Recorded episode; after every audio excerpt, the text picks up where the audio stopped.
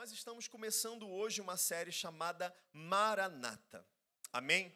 E Maranata, se você não sabe, é uma palavra no hebraico, junção de duas palavras, né? É Maran e Atá, que literalmente significa o Senhor vem, né? Ou para o nosso contexto, o nosso Senhor Jesus está vindo. E existe até um significado dela que traz é, é, é, uma compreensão mais abrangente de que ele não só está vindo, mas essa palavra também traz o sentido de que ele está vindo para trazer juízo. Né? Você lembra lá daquela parábola do, do Senhor com os três servos, que ele deixa, é, acho que eram denários, cinco com um, dois com um e um com o outro, e o que recebe cinco administra bem, multiplica, o que recebe dois administra bem, multiplica, o que recebe um fica com medo da responsabilidade, né? esconde aquele, aquele dinheiro, não trabalha, não multiplica, não faz nada, e o Senhor chama ele de, de servo mau, porque ele não administrou, fala, você podia pelo menos ter colocado no banco, ia render juros, os outros é, investiram, multiplicaram os recursos que eu deixei. Então, o significado dessa palavra basicamente significa isso. O nosso Senhor Jesus está vindo para trazer juízo, o nosso Senhor Jesus está vindo para a prestação de contas com os seus servos, e, e além disso, Maranata também é o clamor que o Espírito Santo é, gera no coração da igreja, a gente vai ver isso. A palavra Maranata na verdade, aparece é, exatamente a palavra maranata, né, escrita no, no hebraico, mais precisamente no aramaico, uma vez na Bíblia. Eu não lembro, não anotei aqui a referência, mas eu sei que é uma vez só, acho que é Coríntios, 1 Coríntios, que ela aparece, a palavra maranata. Mas no livro de Apocalipse, que foi escrito em grego, existe uma palavra que traz esse sentido, está ali em Apocalipse 22, 20, que diz: Aquele que disse todas essas coisas declara: Sim, eu venho em breve. Amém. Vem, Senhor Jesus. Maranata é isso. É em outra língua, é uma língua que ninguém fala mais. Na verdade, tem um vilarejo no Iraque que fala, mas é, Maranata é isso. Vem, Senhor Jesus. E é uma palavra que deveria gerar em nós uma expectativa. E olha que coisa interessante. Essa palavra era muito comum na igreja primitiva. Alguns estudiosos dizem que provavelmente era um cumprimento cristão da igreja primitiva. Né, uma forma de talvez você se despedir ou você encerrar alguma fala. Você dizia para o seu irmão na hora de ir embora, Maranata. Para lembrar para o seu irmão, né, se conectar com ele e dizer: a nossa esperança está vindo, Jesus está vindo. Era uma palavra que para eles tinha um significado tão intenso, tão lindo e forte, que se tornou um, um cumprimento também. E, e durante os últimos anos, nós, como igreja, e eu digo Igreja United como todo, Ministério da Igreja United, temos recebido é, essa mensagem profética que fala sobre a profecia dos últimos tempos. Né? A gente acabou de ler aqui Apocalipse, que, que fala sobre a profecia dos últimos tempos, sobre os eventos que, na verdade, nós vamos entender durante essa série, não vão acontecer, já estão acontecendo, os sinais são evidentes. E, e, o nosso querido apóstolo Joshua, o pai dessa igreja, né, apóstolo Joshua, apóstola Hannah, se você não conhece, é, são os que plantaram essa casa, vieram dos Estados Unidos há 10 anos atrás, é, só eles dois, junto com o pastor Rodrigo, né, começaram esse ministério. Essa igreja foi a primeira igreja United plantada. Hoje temos diversas outras igrejas plantadas e outras em processo de, de plantação. E aí, até os confins da terra, em nome de Jesus, Igreja United vai se espalhar por todo o Brasil e por toda a América Latina, por toda a América, África, Ásia, Oceania, Polinésia, Europa, em nome de Jesus. Amém? E, e como eu falei, o apóstolo, o apóstolo Joshua, nos últimos anos, ele, ele tem se empenhado em, em trazer essa mensagem para nós como igreja, essa mensagem profética sobre as profecias dos últimos tempos. E recentemente, é, no mês passado, eu tive a oportunidade de estar com ele numa conferência. Eles foram convidados a pregar numa conferência lá na Colômbia. Eu fui junto com o United Louvor. E, e, a conferência foi inteira sobre profecia dos últimos tempos. Mas o que mais me impactou é que essa conferência era uma conferência de jovens.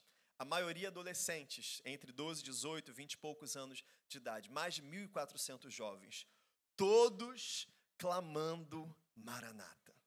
Todos ouvindo Imagina 1.400 jovens com caderno, anotando, querendo entender, decifrando as profecias, quais são os sinais, o que a palavra revela, quais são os detalhes, quais são as promessas que nós temos em Cristo Jesus, quais são as promessas para Israel, para a igreja, qual é o plano de Deus, o que, que Ele está fazendo na terra. E aqueles 1.400 jovens, aquelas, aqueles dias foram dias de intenso avivamento, coisas extraordinárias acontecendo e todos clamando Maranata. E eu voltei de lá falando: Senhor Jesus.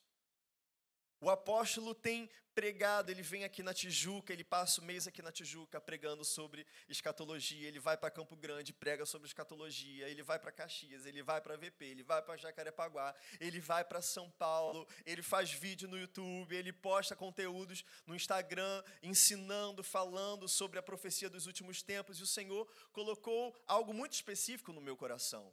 Chegou a hora de nós, como igreja, tomarmos esse, esse bastão e seguir e levar essa mensagem adiante.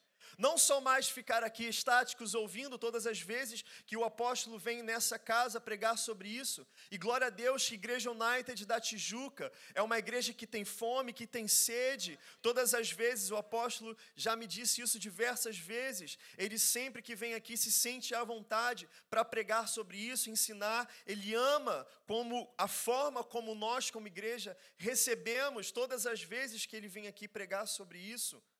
Mas eu creio que é o tempo de nós não ficarmos mais como espectadores, mas como aqueles que, beleza, eu quero pegar essa mensagem, essa mensagem agora faz parte da minha vida, e como igreja nós vamos levar essa mensagem adiante.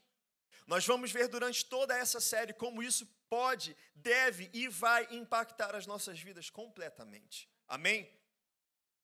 E queridos, estudar sobre é, profecia dos últimos tempos, o nome desse estudo né, na teologia se chama escatologia, é uma palavra no grego que literalmente significa estudo dos últimos, dos últimos dias. Né, escatos e logias, né, se você lembra aí da, da sua aula de português, quando você estudava é, como é que é, gente? A origem da, das palavras é etimologia, sufixos, prefixos, logia, você sabe, né? Filosofia, sociologia, biologia, teo, é, escatologia, logia do escatos, dos últimos dias. Amém?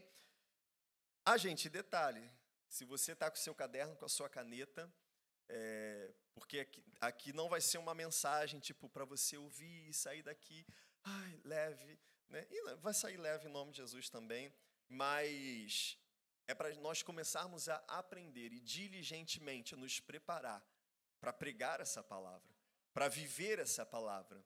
Essa palavra vai começar a permear a minha vida, vai começar a direcionar os meus olhos, as minhas decisões, as minhas finanças. Isso é muito importante. Nós estávamos falando agora há pouco, né, de finanças, campanha de expansão. E eu sei que é um ponto para muitas pessoas sempre é delicado. Mas a verdade, queridos, é que nós apenas, como eu posso dizer, nós apenas nos envolvemos, nós apenas nos envolvemos financeiramente, nós apenas investimos o nosso dinheiro naquilo que nós confiamos, naquilo que nós acreditamos ser verdade. E é justamente por isso que nós somos generosidade, porque nós entendemos, temos um propósito eterno. Maranata, ele está vindo. A igreja está aqui, a igreja em breve não estará mais aqui. Tem trabalho, glória a Deus. Bilhões de pessoas no mundo não conhecem o Evangelho. Precisamos trabalhar o mais rápido possível para que o máximo possível de pessoas se perca. porque infelizmente a verdade, isso está revelado na palavra, é que a maioria das pessoas perecerão. A palavra fala, a porta, né, a porta do mundo é larga, o caminho é largo, e a palavra diz: muitos entrarão por essa porta. Mas o final desse caminho é a morte eterna. A porta da salvação é uma porta estreita. E o caminho também é estreito. E a palavra diz: poucos entrarão por essa porta. Mas nós, como igreja, não vamos simplesmente sentar no nosso banquinho acolchoado, confortável e nos conformar. Ah, beleza, são poucos, talvez o que tem aqui está o suficiente. Não, queridos. Eu creio que o clamor do coração do nosso Senhor Jesus, ao olhar para nós como igreja, é que tenhamos o mesmo é, anseio, o mesmo amor, a mesma paixão que ele demonstrou naquela cruz, porque o amor dele não foi amor de palavra, foi amor de cruz, foi amor de morte, foi amor de sacrifício, foi amor de entrega, para que todo aquele que nele crê não pereça, mas tenha vida eterna e como filhos de Deus, como embaixadores de Cristo, como se Deus estivesse fazendo o seu apelo por meio de nós, como diz lá em 1 Coríntios 5, versículo 14, eu acho. Assim como Cristo, nós vamos anunciar para o maior número pessoa, de pessoas possíveis nesse mundo. Hoje tem mais de 8 bilhões de pessoas no mundo. Eu tenho certeza que a maioria delas não estão salvas. Talvez eu e você, nós não vamos conseguir alcançar um bilhão de pessoas. Eu e você sozinho, não. Mas talvez eu e você, mas o irmão do lado, o outro irmão do lado, o outro irmão do lado, o outro irmão do lado, todos nós caminhando juntos, clamando Maranata, aguardando a vinda do Senhor, mas diligentemente pregando o Evangelho, levantando pessoas, ensinando a palavra, fazendo Escola United, fazendo o EDM, fazendo campanha de expansão, construindo essa igreja, se preparando para as próximas plantações, enviando missionários, enviando pastores, evangelistas, mestres, apóstolos, profetas, por todos os lugares pregando o evangelho. E dependendo da data que a igreja for arrebatada, talvez a igreja United tenha o potencial de alcançar alguns milhões de pessoas. Alguns milhões de pessoas é fato que vai alcançar. Eu creio, gente. Eu estava vendo um dia desses, eu não lembro qual ministério. O ministério eles estavam fazendo uma, uma campanha, é, não só de oração, mas realmente intencionalmente é, é, fazendo atos proféticos e pregando o evangelho, estavam fazendo uma campanha, orando, intercedendo e crendo pela conversão de um bilhão de pessoas. O nosso mundo tem 8 bilhões de pessoas. O nosso país tem 220 bilhões de pessoas. A China tem seis Brasis dentro dela. E é o lugar onde o evangelho mais cresce com velocidade no mundo, na China. Perseguição, pastores são presos, pessoas são mortas, mas o evangelho cresce. Querido, querido, está na hora. Eu creio que é mais, já passou da hora do tempo de nós despertarmos, olharmos ao nosso redor, porque os sinais já não estão mais só aqui no púlpito, os sinais estão nos jornais, os sinais estão nas ruas, os sinais estão acontecendo em todos os lugares. Jesus está voltando. E eu preciso entender sobre isso, eu preciso me preparar. E durante toda essa série eu quero te convidar, querido, a ser diligente nisso que estamos iniciando hoje. Esteja aqui todos os domingos. Hoje nós celebramos ceia do Senhor. E nós vamos celebrar ceia todos os domingos esse mês. Semana que vem, na outra semana e no último domingo. E isso faz parte é, é, do que nós vamos aprender nessa série também. E eu quero realmente te encorajar. Seja diligente. Não deixe de vir no próximo domingo. Não deixe de vir no outro domingo. Não deixe de vir no último domingo. Eu te desafio. Venha todos os domingos. E você, do seu lado, desafia o Senhor no que Ele vai fazer na sua vida. Eu tenho certeza que coisas extraordinárias vão acontecer. Eu oro em nome de Jesus para que a sua perspectiva, a sua caminhada com o Senhor se transforme de uma vez por todas, alcance uma profundidade de intimidade, alcance uma profundidade de relacionamento, de proximidade com o Senhor, como você nunca teve na sua vida. Amém? Em nome de Jesus. Glória a Deus. Então, vamos lá. É, esse assunto, escatologia, profecia dos últimos tempos, é um assunto muito abrangente e muito extenso, né?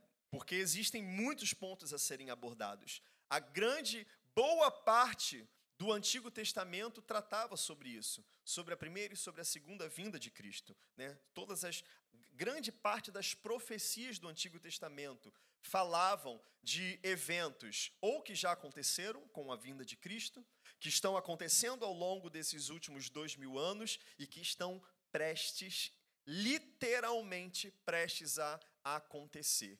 Nós estamos no limiar, na beira do momento da história da humanidade, aonde vai acontecer o maior cumprimento de profecias bíblicas jamais visto na história eventos é, é, que o homem nunca viu. Esse planeta Terra vai testemunhar coisas que nunca aconteceram, coisas que não se comparam ao dilúvio, coisas que não se comparam à destruição de Sodoma e Gomorra, coisas que não se comparam é, é, é a Israel, ao povo hebreu sendo libertado do Egito, atravessando o Mar Vermelho, vendo coluna de fogo no deserto, a nuvem durante o dia, o maná, que era um alimento sobrenatural que descia sobre aquele deserto durante 40 anos, onde 40 anos nenhuma roupa se desgastava, nenhum sapato se desgastava, um povo sobrenaturalmente preservado, num lugar completamente, totalmente improvável.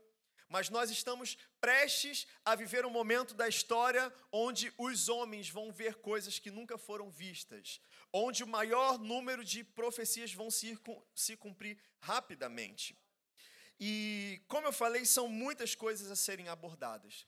Mas o nosso foco aqui não vai ser falar de tudo que tem para ser falado. Amém? O nosso foco durante esse mês vai ser é, em, em falar, em olhar sobre, especificamente, sobre o encontro da igreja com Jesus. Sobre o encontro da noiva com o noivo Jesus. Sobre o momento da história onde a igreja sobrenaturalmente, divinamente, será arrebatada dessa terra, né? será raptada, né? a palavra no grego é harpatso, né? que literalmente significa um rapto, será retirada desse lugar e vai se encontrar com seu noivo, vai se encontrar com o seu Senhor. Nós vamos falar, vamos chegar, né, o ápice dessa série vai ser sobre isso. É, eu poderia falar sobre o período da tribulação, sobre sete selos trombetas, não vou falar sobre isso, mas uma coisa muito interessante, eu estava compartilhando essa semana com o apóstolo sobre essa série que nós vamos fazer, e a maioria que sabe que ele está preparando um livro sobre esse assunto já tem já tem mais de ano né, que ele está preparando. Três anos que ele está é, é, desenvolvendo. É, é mais do que um livro. Na verdade, não vai ser só um livro, vão ser três volumes, 500, mais de 500 páginas cada um, entre 500 e 600. Não vai, não vai ser só um livro, querido, vai ser serão três volumes assim de é praticamente uma enciclopédia é, do assunto. Nos últimos três anos ele tem preparado esse material e eu compartilhei com ele é, sobre o que o Senhor colocou no meu coração, que nós iríamos fazer uma série sobre isso. E, e com muito temor assim e honra no meu coração, eu digo que ele chegou para mim e falou assim: Pastor, eu vou compartilhar previamente todo o livro com você. E aí ele foi, compartilhou e mandou para mim o livro, o livro inteiro. E eu fiquei assim, deu um, quando ele falou isso, me deu um frio na espinha porque eu sei da, da, da honra que é receber isso, mas da responsabilidade também. É um material que ele tem se dedicado nos últimos três anos intensivamente. É, é, é, não vai ser um livro raso, é um livro profundo, completamente é, complexo. E, e, eu nem sabia disso, né? Ele compartilhou que durante esse mês é, vai ser realizada a pré-venda desse livro. Finalmente, eu já tô, eu já tô há três anos na expectativa desse livro. E durante esse mês ele vai fazer a pré-venda nesse livro. E, e eu quero encorajar você, quando esse livro for lançado, querido, corra lá. E porque é um investimento celestial que você vai fazer no seu crescimento espiritual. Como eu falei durante essa série, eu não vou, eu vou tipo arranhar um pouquinho, né, o assunto, mas eu creio que nesse livro que o apóstolo vai lançar, o Decreto de Cristo é o nome do livro, eu creio que vai ser um livro que quando for lançado vai ser um divisor de águas, não só para o ministério pessoal do apóstolo, é, como apóstolo dessa igreja, como profeta dessa casa, mas também vai ser um divisor de águas para a história da igreja United. Né? Eu creio, nós cremos, eu, creio, eu sei que o ministério crê nisso também. O apóstolo estava falando isso sexta-feira, né, no encontro com a gente teve encontro com todos os pastores de todas as igrejas United e ele estava falando com isso que nós estamos é, é, é, no momento, prestes a chegar no momento onde nós vamos ter uma grande é, é, virada como igreja mesmo. Uma nova estação de Igreja United está se iniciando, é, estação de crescimento, estação de amadurecimento, de grande multiplicação. E, querido, você faz parte disso, faça parte disso, se engaje nisso, faça Escola United, faça EDM, faça primeiro passo, é, faça membresia, seja voluntário, é, compre o livro do, do apóstolo, se envolva no que o Senhor está fazendo aqui na terra, especificamente na igreja United. Amém? Glória a Deus. Então, vamos entrar aqui na palavra dessa noite. É, eu quero que você. Deixa eu ver aqui onde eu vou começar. Oi? Amém. Glória a Deus. Oi? Já falo os três pontos? Não, já dei introdução, agora eu vou então, vou entrar na, na palavra. E a palavra de hoje, queridos, é uma palavra introdutória. Eu não falei isso no primeiro culto, mas vou falar agora. Hoje eu vou trazer três pontos para você que eu considerei importante trazer para formar uma fundação sólida, para você se preparar para as próximas semanas sobre o que nós vamos abordar aqui. Amém? Hoje vamos falar estabelecer uma fundação sólida, determinando três pontos aqui que são importantes você ter em mente.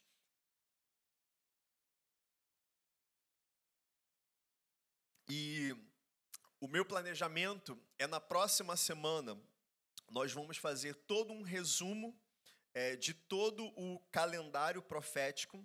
Eu vou fazer um resumo assim de um wrap-up de, de tudo, amém? Principalmente do dia do Senhor, entender os acontecimentos, a sequência de como tudo, talvez eu não consiga né, vir de Gênesis a Apocalipse, mas eu vou focar né, nos últimos dias, no dia do Senhor, no que está prestes a acontecer, principalmente o que vai acontecer a partir do arrebatamento da igreja até né, a chegada do reino milenar, milenar de Cristo e a partir disso a eternidade com o Senhor. Então, semana que vem será um breve, uma, um resumão de tudo na terceira semana, nós vamos falar sobre as bodas do Cordeiro, ou seja, o casamento da igreja com o Senhor Jesus, né, o que vai acontecer após o arrebatamento. E na última semana, eu ainda não defini e vamos ver o que, vai acontecer. Amém? Glória a Deus. E o primeiro ponto que eu quero que você anote aí, que precisa estar bem claro na nossa mente, é, para nós estudarmos esse assunto, não só esse assunto, mas praticamente tudo da Bíblia. Tudo da Bíblia você precisa entender essa perspectiva aqui. A Bíblia ela deve ser interpretada de forma literal. Anota aí no seu caderninho, no seu bloco de anotações. A Bíblia precisa ser interpretada de forma literal. E eu acho, eu acho empolgante e maravilhoso que nós chegamos num, num tempo da história onde nós estamos começando a nos tornar, pelo, pelo menos aqui no Ocidente, é, aqueles que são os. Meu Deus, já falei várias vezes essa palavra, eu esqueci. Aqueles que estão na contramão, nós somos. que fazem parte. Esqueci a palavra. Eu não queria usar a palavra do. Oi? Não, não é pioneiros, não. Nós somos tipos os baderneiros do mundo. Ninguém gosta da gente. Porque a gente crê literalmente na palavra. É, resistência possa ser contra a cultura. Né? Nós somos o inverso desse mundo. Nós estamos chegando no tempo aonde o mundo está chegando para a gente e está dizendo: ó, oh, a Bíblia de vocês tem que ser atualizada. Nós não gostamos mais do que vocês falam. Ó, oh, o que vocês fazem. É, essa semana eu vi um jovem de 13 anos nos Estados Unidos ser preso, porque estava pregando o Evangelho. Crianças estão sendo presas, porque leem a Bíblia né, em locais públicos.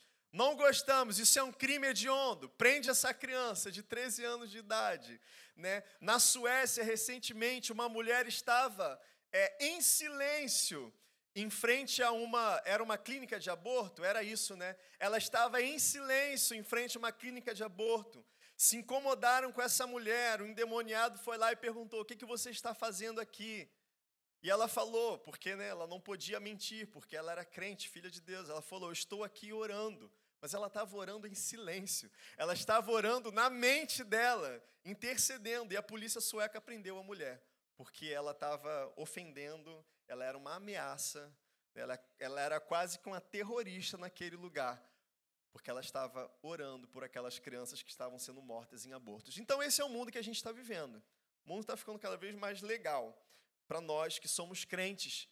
E, e eu poderia, durante essa série, abordar todas as formas que existem de interpretação bíblica, todas as vertentes, mas nós não vamos investir tempo nisso. Nós vamos investir tempo no que importa, no que é, é bom, no que é saudável, no que é bíblico, no que é adequado. E o primeiro ponto é esse: a Bíblia deve ser interpretada de forma literal. Repete comigo. Deus diz exatamente o que ele quer dizer.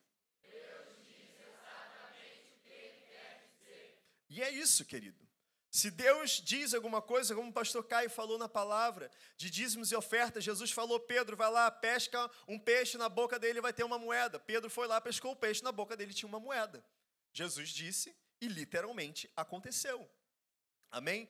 Quando o Senhor declara algo na Sua palavra, Ele está querendo dizer aquilo que Ele está dizendo.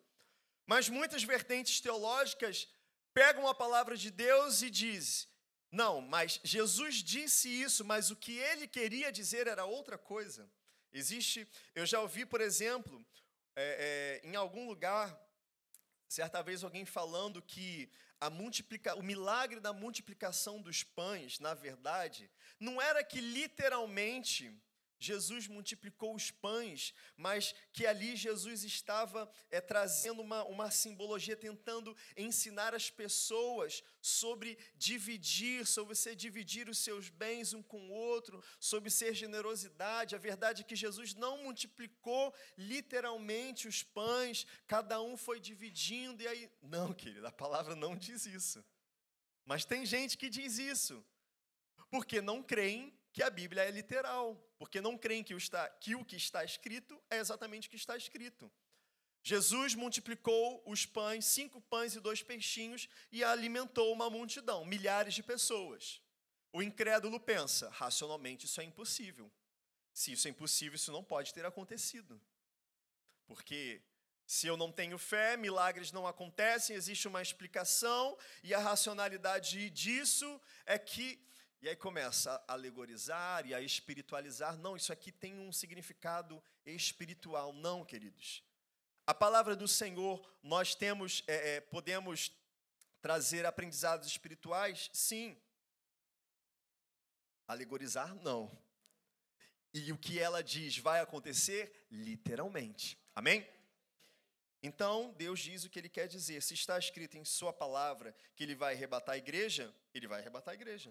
Se está escrito na palavra que haverá um tempo de tribulação na terra como nunca houve antes na história da humanidade, esse dia vai acontecer. Vai ser pior que os dias de Noé, vai ser pior do que Sodoma e Gomorra. Está escrito na palavra. Se ele diz que ele vai retornar e governar por mil anos, ele vai retornar literalmente. A palavra diz que ele vai se assentar no trono de Davi com cetro de ferro e governará com justiça todas as nações. Não, mas isso significa que é, é, Jesus ele esteve aqui na terra e ele foi para os céus e agora ele é um rei em nossos corações, espiritualmente, ele reina sobre nós, ele reina sobre os nossos corações. Amém? Ele é o meu rei, o meu Senhor, mas literalmente um dia ele vai pisar aqui nessa terra. E o mais incrível é que a palavra diz que o dia que os pés dele tocarem a terra, a palavra revela o lugar exato onde o Senhor vai tocar os pés dele. Vai ser no meio do Monte das Oliveiras. A palavra diz que quando os pés dele, porque quando o Senhor Jesus subiu aos céus, o anjo do Senhor revelou. Da mesma forma que vocês viram ele subir, ele vai descer. Ele vai descer em grande glória e majestade. Quando o pezinho de Jesus tocar naquele monte, a palavra diz que o monte vai se fender no meio. E no meio do Monte das Oliveiras se, se abrirá um grande vale. E o mais incrível, querido, é que no Monte das Oliveiras existe o cemitério mais antigo do mundo, né? o cemitério judaico, que tem diversos profetas enterrados lá naquele lugar. Imagina que louco vai ser esse dia, Jesus pisando, o monte abrindo, Zacarias levantando da tumba, já levanta profetizando, parando da onde ele terminou. E vai levantar todo mundo de uma vez, Joel, Oséias, Miqueias, Obadias, Sofonias, vai se juntar um, bom, um bonde de profeta. Tô brincando, isso não está escrito. Esse é só para você rir um pouquinho, descontrair, amém? Eu não perder você. Mas isso não vai acontecer. Talvez não é. Tem a, tem, tem a ordem, tem a ordem das ressurreições. Eu não, não, não devo falar é, profundamente sobre isso. Mas essas coisas literalmente vão acontecer. Amém? É, abre sua Bíblia. Anota, abre não, que eu vou, eu vou ler para você, vai ser mais rápido.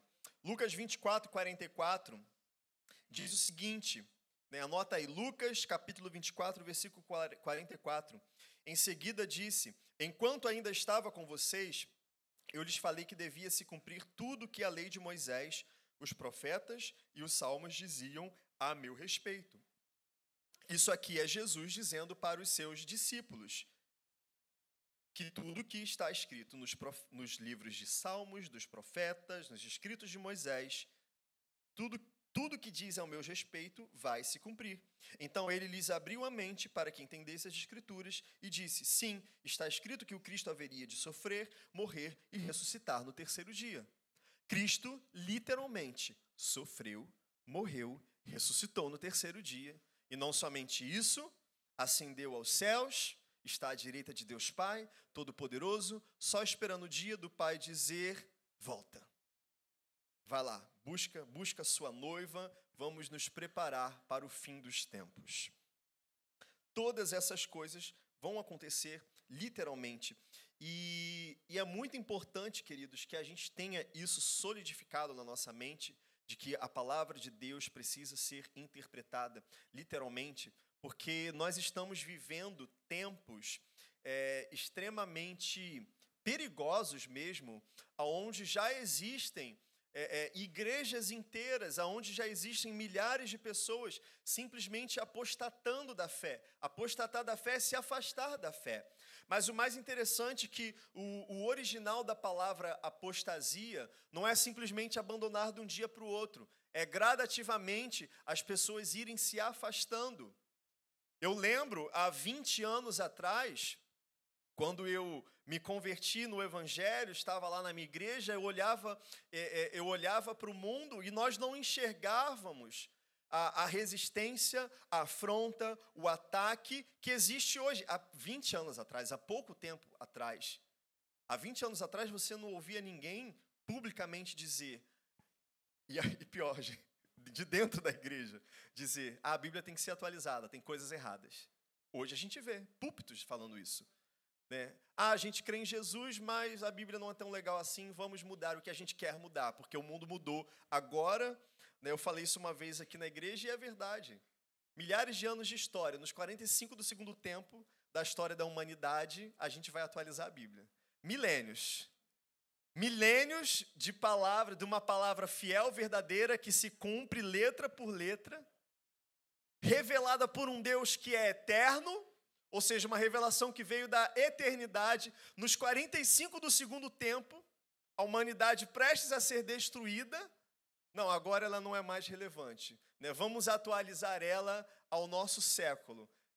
Na verdade, a nossa, as últimas, eu posso dizer, sei lá, essa, essa agenda woke, toda essa transformação desenfreada, transformação não, essa destruição programada e desenfreada na nossa sociedade tem se acelerado, sei lá, na última década.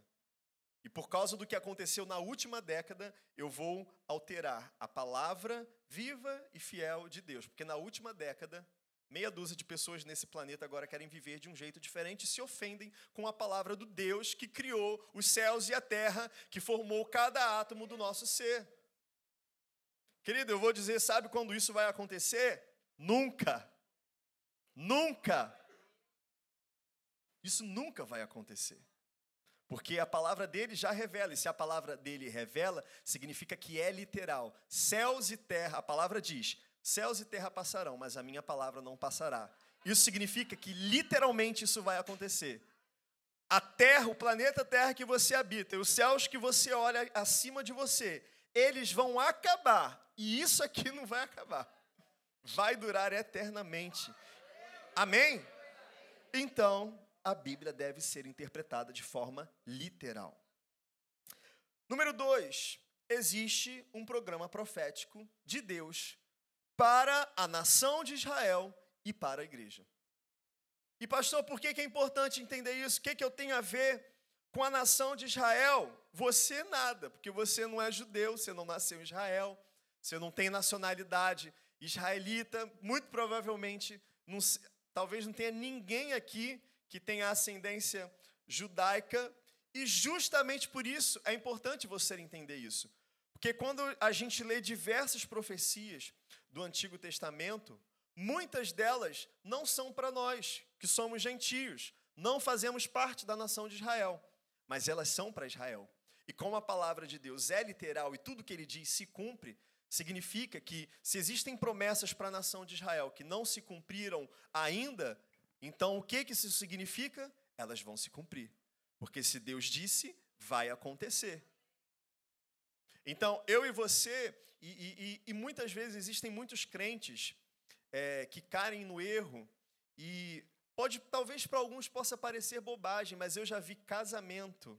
Recentemente eu testemunhei isso. Casamento terminar por causa de um, um, um entendimento errado do que é para Israel. Eu sei que talvez na sua mente você esteja pensando, meu Deus, nada a ver, mas infelizmente eu já vi um casamento terminar porque um entendia uma coisa e queria viver uma coisa. Queria ser judaizante. Não, eu tenho todas as promessas de Israel, então eu quero fazer, quero celebrar o Hanukkah, eu quero é, é, fazer as festas judaicas, e, e, o outro, não, mas eu sou crente. Tá. O casamento acabou por causa disso. Tipo, é louco, mas infelizmente hoje tem muitos crentes judaizantes, né, que assimilando tudo, que é tudo uma coisa. Nós não somos judeus, a gente não celebra né, o Hanukkah, a gente não celebra a festa dos tabernáculos. Né? Você já viu muitas igrejas aí, ah, faz festa do tabernáculo, faz isso, faz aquilo. Gente, nós não somos Israel, nós somos a igreja. E isso está muito. Lá em Efésios, no capítulo 3, a partir entre o versículo 8 e 10, é, revela, anota aí, eu não vou ler, mas revela que a igreja ela é um mistério é, escondido entre todas as eras, revelado só em Cristo Jesus. Então, na antiga aliança, no Antigo Testamento, ninguém nunca teve noção de que um dia surgiria a igreja. Nós existiríamos, a igreja de Jesus Cristo. Ela foi revelada só em Jesus. A primeira vez que, que isso é, é revelado é quando Jesus está tendo uma conversa com Pedro. E Jesus vira para Pedro e fala: Pedro, você, tu és pedra, né? porque o nome Pedro literalmente significa pedra. E sobre essa pedra eu edificarei a minha igreja, sobre essa rocha. A rocha não é Pedro, né? Pedro não é o bispo. O bispo, ele não tem a chave dos céus, como, enfim, né? a, a, a Igreja Católica diz isso, né? Não, por, e, Jesus estava dizendo nesse momento que Pedro era o papa da igreja, e, enfim, né? tem toda essa teologia. Mas o que Jesus estava dizendo é sobre essa pedra né? Ou seja, Cristo é a nossa rocha, é a pedra angular. Sobre isso eu vou edificar a minha igreja. Amém? E, e isso é lindo demais, a gente vai ver isso quando nós formos falar sobre as bodas do Cordeiro, sobre o casamento de Cristo com a igreja, sobre esse relacionamento de noivo e noiva que a igreja tem com o Senhor Jesus, sobre essa pedra edificarei a minha igreja. A igreja pertence ao Senhor Jesus. Por isso nós somos a noiva dele, a noiva amada, e ele é o nosso amado. Ele tem um plano para nós, existem promessas específicas que literalmente vão acontecer para a igreja especificamente. A igreja vai passar é, é, pelo arrebatamento, a igreja vai ser arrebatada, porque existe uma promessa na palavra de Deus de que nós não somos filhos da ira. Não somente uma, existem diversas promessas de que nós não experimentaremos a tribulação. Essa é uma promessa específica para nós, igreja. Essa não é uma promessa para Israel. Israel não é a noiva de Cristo, Israel é a esposa de Deus. A esposa que foi infiel e durante todos esses é, é, centenas e milhares de anos está longe. Mas vai chegar um dia que, por causa do que o noivo fez com a noiva, a esposa vai ser reconciliada com, com o marido. Israel vai se reconciliar com o pai vai se reconciliar com o Deus Criador dos céus e da terra. Então, isso nos ajuda a entender quando você chegar na sua casa e for estudar o livro do profeta Ezequiel, né? Você que todo dia na sua casa separa o seu tempo, e se você não faz isso, em nome de Jesus, separe esse tempo, querido, para ter tempo com o Senhor, porque se você é filho de Deus, você faz parte da igreja, você é noiva de Cristo, ele quer relacionamento com você. Então vai lá, lê Ezequiel, lê Jeremias, lê Daniel, lê Isaías, lê Oséias, lê a Bíblia inteira, na verdade, não só os profetas, Salmos, Crônicas, Gênesis, lê Levítico também. Eu sei que para alguns, né, quando chega lá na genealogia, né, em números, em Deuteronômio, mas lê, vai te abençoar, querido. Mas quando você lê, você vai conseguir entender. É, beleza, tem coisas que são para mim, tem coisas que são para Israel, tem coisas que eu posso né, ter um aprendizado espiritual para mim, tem coisas que literalmente vão acontecer para Israel, tem promessas que são para a igreja, e aí eu começo com esse olhar a entender, beleza, o Senhor está fazendo algo ao longo da história, né, com essa nação, mas também comigo. Amém? Eu sei que você não entendeu tudo aqui. Amém? É só o começo. Por isso que eu falei, vem o mês inteiro, todos os domingos. Tem um, o Senhor tem um plano para Israel, o Senhor tem um plano para a igreja. Amém? E por último, anota aí número 3 no seu caderno, no seu bloco, anotação. Profecia é uma benção. Amém? Estudar as palavras proféticas escritas nesse livro, não só no livro de Apocalipse, mas em toda a palavra, é uma bênção para você. 1 Coríntios capítulo 14, versículo 3, nos revela o seguinte: Mas quem profetiza o faz para edificação, encorajamento e consolação dos homens. A palavra de Deus a profecia contida na palavra de Deus, ela tem a função, ela tem o poder, ela tem a capacidade de me edificar, de me construir. De construir não só, de construir as minhas fundações, de construir em mim, na minha vida, no meu caráter, na minha mente, no meu espírito, na minha caminhada, em tudo que eu faço, a palavra de Deus tem o poder e a capacidade de construir em mim uma fundação sólida. Amém? A palavra de Deus, a palavra profética contida na palavra de Deus, tem o poder de me encorajar. Profecia é para encorajar. Então, se o Senhor, através é, do seu servo João, né, o Senhor Jesus pede para que João escreva o livro de Apocalipse. Né? No livro de Apocalipse, nos dois primeiros capítulos, é, você encontra lá as sete cartas de Jesus às sete igrejas da Ásia. Eram sete igrejas espalhadas pela região da Turquia. Depois ele começa a trazer revelações sobre coisas que aconteceriam no futuro, coisas extraordinárias, coisas fantásticas. E fala sobre dragão, e fala sobre tribulação, e fala sobre coisas que talvez você leia e, e, e não consiga entender, e, a, e, eu entendo porque a maioria das pessoas hoje, eu lembro antes mesmo de eu, de eu me converter, eu, eu comecei, minha avó começou a me levar numa igreja católica, comecei a fazer, é, como é que é o nome? Catecismo. E eu falei assim, vou começar a ler a Bíblia. Eu falei assim, da onde eu vou começar? Aí eu fui para Apocalipse. Catequese não falava nada de Apocalipse, não fala nada de, de, de, Apocalipse. Comecei a ler Apocalipse e o dragão e isso e aquilo, eu falei, tipo, meu Deus do céu, o que que tipo, que que está acontecendo aqui? Né? Estou lendo Crônicas de Nárnia, Senhor dos Anéis. É, e eu entendo, né, a, a, talvez, a distância que as pessoas tenham desses assuntos, porque não são ensinados, não são falados. Mas eu vou começar a ensinar sobre isso. O apóstolo já tem feito isso nos últimos três anos. E, e como eu falei, eu falei isso no primeiro culto e vou falar agora. É, o que nós vamos fazer nesse mês não é só eu aqui pregando uma série você sentado aí assistindo o que eu estou falando. Não, é um movimento como igreja. Como eu falei, é uma passagem de bastão. Estamos pegando né, corrida de revezamento. O apóstolo tem corrido até agora, ele vai lançar o, o, livro Decreto de Cristo, e não é só um livro, mas é uma palavra que realmente tem propelido toda a Igreja United como ministério, nos preparando para essa estação que nós estamos vivendo, para o início desse século que nós estamos vivendo.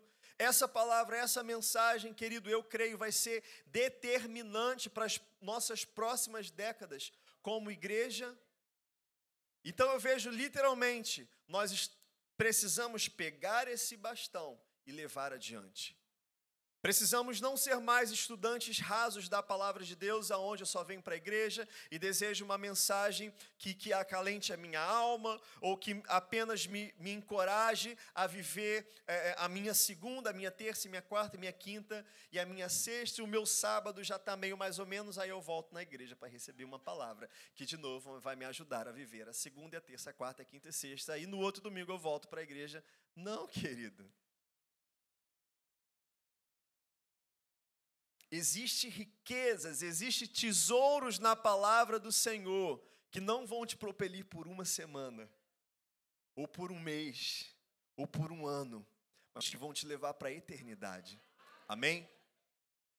Então, comece a gerar no seu coração um anseio, não apenas, é, eu creio que seria miserável demais eu viver um cristianismo, eu viver um evangelho aonde eu só busque o Senhor apenas para suprir meras necessidades fisiológicas, ou seja, naturais, comer, né, um teto, né, necessidades fisiológicas, naturais, necessidades psicológicas, ah, porque a minha mente está assim, eu estou triste, eu estou assado. E, e, glória a Deus, amém. No Senhor nós somos supridos em todas as coisas. Eu não estou dizendo que é errado. Ele é a nossa fonte, Ele cuida de nós. Nos momentos, né, se eu andar no vale da sombra da morte, eu não temo algum, Ele está comigo. Tem promessa para tudo isso, sim. Mas buscar apenas para o para o que é visível, apenas para o imediato, apenas para o hoje, apenas para a semana que vem, apenas para um mês, enquanto o Senhor tem um depósito aqui.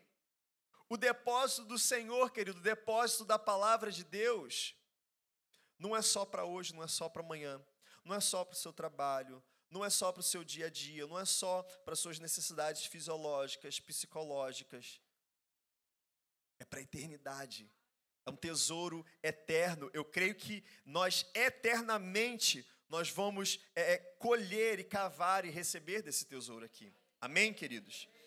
Então, a palavra de Deus, ela é uma bênção, porque ela te edifica, a profecia é uma bênção porque te edifica, te encoraja e te consola.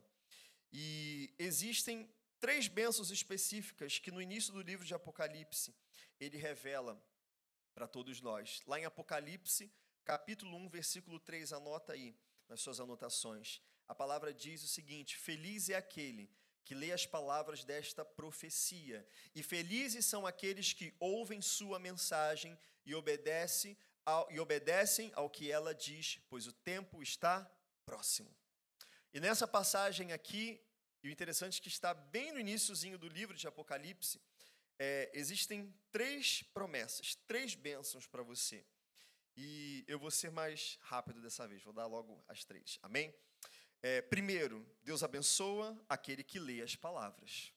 Então, leia a palavra. Nesse mês eu quero te encorajar. Leia o livro de Apocalipse. Leia o livro de Daniel. Leia o livro de Jeremias. Amém. Para por aí, senão é coisa demais. Fique em Apocalipse e Daniel. Eu creio que vão ser os principais. É, segundo, Deus abençoa todos que ouvem. Não só aquele que lê, mas aquele que dá ouvido à palavra de Deus.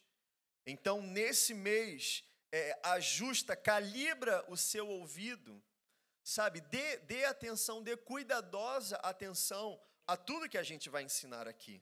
Amém? E em terceiro, Deus abençoa todos os que obedecem. Então o Senhor ele não espera só que eu leia a sua palavra, o Senhor não espera só que eu ouça, que eu dê atenção, mas que eu me mova. Como eu falei, a palavra de Deus, ela edifica, ou seja, ela constrói uma fundação sólida para mim, para minha vida, mas ela também me encoraja ela me impulsiona, ela me levanta, ela me tira do lugar, ela faz eu trazer ajustes na minha vida. A palavra de Deus, quando é lida, ouvida e posta em prática, ela traz mudança de vida. Isso influencia, querido, quando você se atenta, quando você dá ouvidos, dar ouvidos, eu estou falando de não só igual você está aqui fisicamente ouvindo com seus ouvidos, porque tem uma caixa de som bem alta no seu ouvido, mandando esse som, mas na sua mente você talvez esteja aí não vendo a hora de ir embora. Isso não é dar ouvido. Dar ouvido é aquele que não só os ouvidos naturais ouvem, mas aqueles que no seu espírito estão recebendo cada palavra gerando expectativa e dizendo amém. Isso e, e, esse fogo vai entrando, esse encorajamento vai entrando no meu espírito. Eu vou recebendo, crendo. E eu começo, e o Espírito Santo, interessante que quando a pessoa começa a realmente dar ouvidos à palavra do Senhor, algo extraordinário acontece. O Espírito do Senhor, que é o que é aquele que nos revela toda a verdade, é aquele que é o paráclito, é aquele que senta do nosso ladinho, chega pertinho de você e diz: Vem cá, que eu vou te ajudar a entender essa palavra. Aquele que abre os ouvidos não só naturais, mas espirituais. O Espírito Santo senta do ladinho dessa pessoa e começa no coração e na mente dela trazer revelação. Ó, querido, lembra daquela área da tua vida? Olha essa revelação aí, ó. Se você aplicar isso, eu vou transformar a sua vida. Querido, ó, você, tá, você tem andado triste, desanimado esse tempo, fica conectado nessa série, porque a sua vida vai ser transformada de uma vez por todas. Daqui para frente, a sua perspectiva não vai ser mais de dois, três anos, sua perspectiva vai ser de eternidade. Eu quero te preparar para governar nessa terra e viver eternamente com Cristo. Amém? Tem diferença. Tem diferença muito grande, querido.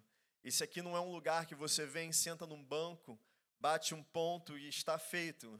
Senhor, aqui, ó, tá vendo? Bati meu ponto, me abençoa essa semana aí, valeu, falou, tô indo para casa. Não, querido. Deus não é fast food. Deus é uma pessoa.